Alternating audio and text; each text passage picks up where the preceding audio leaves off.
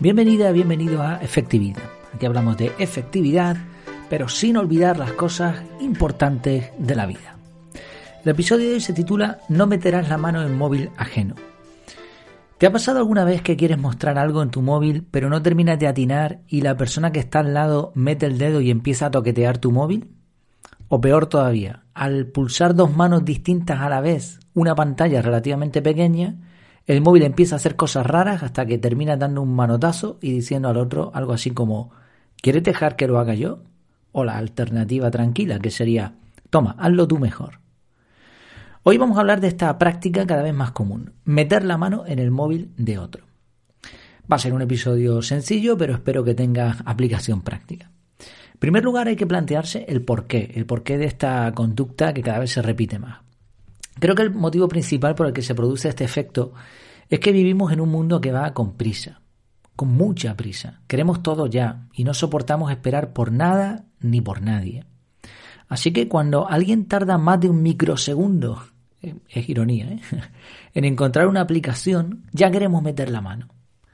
Esta mala praxis es tan solo uno de los muchos síntomas de que andamos mal, de que andamos como pollo sin cabeza. Como veremos después, hay bastantes puntos en contra de hacer esto y seguramente en algún lugar de nuestro cerebro hay un grupo de neuronas que sabe que esto está mal, pero la falta de paciencia nos puede. También hay otras posibles razones, como pensar que el otro no sabe o creer que nosotros sabemos más. No voy a entrar tampoco en materia de todo esto porque lo vamos a ver en las razones que hay para pues para trabajar de forma distinta, para no hacer eso. Y son, son algunas, ¿eh? yo he, detallado algunas, unas cuantas, he listado unas cuantas, pero igual se te ocurren otras a ti. En primer lugar, ejercitamos el autocontrol y la paciencia, que son cualidades muy valiosas en la actualidad.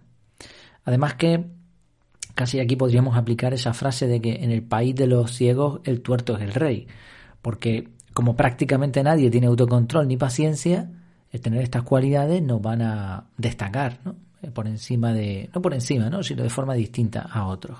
Ya digo, son cualidades que al final, sobre todo a largo plazo, nos benefician muchísimo y benefician a nuestra salud mental y emocional. Un segundo punto es que mostramos humildad. La humildad está bastante poco valorada. Eh, se premia muchas veces a las personas orgullosas. Pero la realidad es que cuando finalmente, en muchas ocasiones por lo menos, cuando finalmente tocamos el móvil del otro, o hasta lo cogemos nosotros, y esto creo que nos habrá pasado, resulta que tampoco sabíamos cómo se hacía aquello. Entonces, el mostrar humildad, el, el darnos la opción de que nosotros tampoco sepamos, o por lo menos no hacer lo contrario, no darle al otro la imagen de que nosotros sabemos más que él, es también algo que va a permitirnos desarrollar relaciones mucho más sanas, mucho más equilibradas. Un tercer punto es que transmitimos confianza a la otra persona, porque le estamos diciendo con nuestros gestos, con esperar pacientemente, con mirar atentamente a lo que está haciendo, lo que le estamos diciendo es, mira, confío en ti, sé que lo vas a hacer, igual tardas un poco, pero tú puedes. Y por eso voy a esperar. Y, imagina cómo se siente una persona cuando le dan ese margen con tranquilidad, sin agobios, ¿no? Es que ya digo, el tema de la paciencia y el autocontrol son cosas que, estamos perdiendo a marcha forzada y que se nos está yendo la vida ahí, ¿no? Entonces lo contrario en muchos casos va a ser siempre positivo, con equilibrio, ¿no? Otro punto, enseñamos a la otra persona. En caso de que realmente sepamos hacerlo mejor que ella, ¿eh? ojo, porque ya comentaba antes que muchas veces al final tocamos el móvil y tampoco sabíamos. Pero si realmente sabemos, una alternativa mejor a meter el dedo es irle indicando paso a paso qué tiene que hacer. Mira, toca aquí. No, no, ese botón no. Mira, dale para atrás. Con paciencia, ¿eh? O sea, con, respeto, con contacto, suavidad. No, no hay prisa mira, toca aquí, vete atrás. Y de esta manera no solo le estamos enseñando, sino que probablemente aprendemos nosotros, porque ya sabemos que una de las mejores formas de aprender es enseñar a otra persona. Y al final, otro punto es que normalmente vamos a tardar menos tiempo. Suele suceder que con las prisas, entre que metemos el dedito, nos quitan el móvil, hacemos alguna prueba, al final se va mucho más tiempo que si solo una persona lo intenta, aunque sea poco a poco.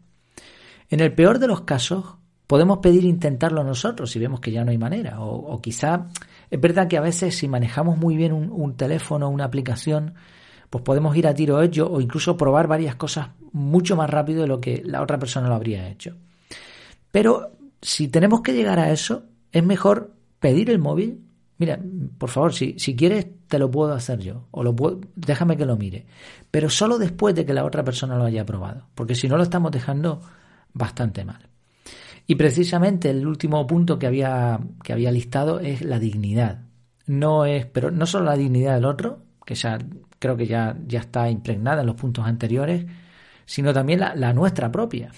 Porque no es muy digno ver a dos personas metiendo sus deditos en el móvil como si fuera una lucha de espadachines. Es, es gracioso, pero no es algo demasiado profesional, ¿no?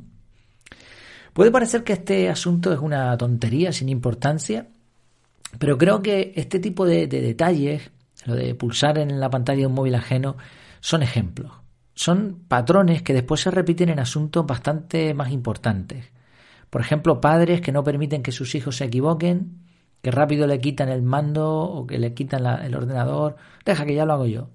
Jefes que no forman a sus empleados porque prefieren hacerlo ellos, pensando que lo van a hacer mejor y más rápido. Directivos que no saben delegar para no perder control, entre otras cosas, etc. Y es que resulta que la efectividad no es solo cuestión de ir rápido, sino de equilibrar los resultados con el gasto de recursos. Pero ojo, esto hay que medirlo no solo a corto plazo, sino a medio y a largo plazo. Si miramos solamente de una forma muy reducida, ¿no? desde un punto de vista muy, muy obtuso y solamente pensamos en, en los siguientes minutos, evidentemente va a ser más efectivo hacerlo nosotros si sabemos una materia o si sabemos un proceso mejor que los demás, pues esto va a ser más efectivo que dejar que otra persona más lenta haga el trabajo. Sin embargo, existe el coste de oportunidad, o sea, al final cuando hacemos algo no podemos hacer otras cosas. Entonces nos estamos privando de hacer cosas que tendrían incluso más valor. Y luego a medio y largo plazo, desde luego hay innumerables ventajas de enseñar a otros cómo se hace algo. Hablamos ampliamente de cómo delegar de forma efectiva. Hay un episodio específico para eso. Lo voy a dejar en el artículo, en la página web. Te animo a echarle un vistazo. Fue un artículo además bastante extenso en donde se explicaban las diferentes formas de, delegar de forma correcta. Así que no me voy a centrar tampoco en este tema aquí. La cuestión es que, aunque sea un gesto sencillo, Procurar no meter la mano en el móvil de otro nos recordará la importancia de delegar y de enseñar a los demás al mismo tiempo que cultivamos cualidades bastante valiosas. Pues ya sabes, a no meter el dedo en el móvil de otro. Como decía el título, como era, lo tengo por aquí, era no meterás la mano en móvil ajeno. Bueno, seguro que en los próximos días o próximas horas probablemente veamos esta situación y ya vamos a ser un poquito más conscientes de evitarlo o bueno, si, si queremos evitarlo, por supuesto. Muchas gracias por tu tiempo, como siempre, lo valoro muchísimo y además la, la audiencia del podcast está creciendo poco a poco, es algo relativamente lento, pero sigue subiendo. Así que agradezco mucho el que estés ahí, el que escuches el podcast, el que comentes también en el canal de Telegram. Agradezco mucho todos estos apoyos, las valoraciones que estoy recibiendo, que aunque no las pido, pues sigue, sigue habiendo cada vez más. Así que muchísimas gracias por todo este apoyo. Muchas gracias por eso, por el tiempo, por la atención que me prestas y hasta la próxima.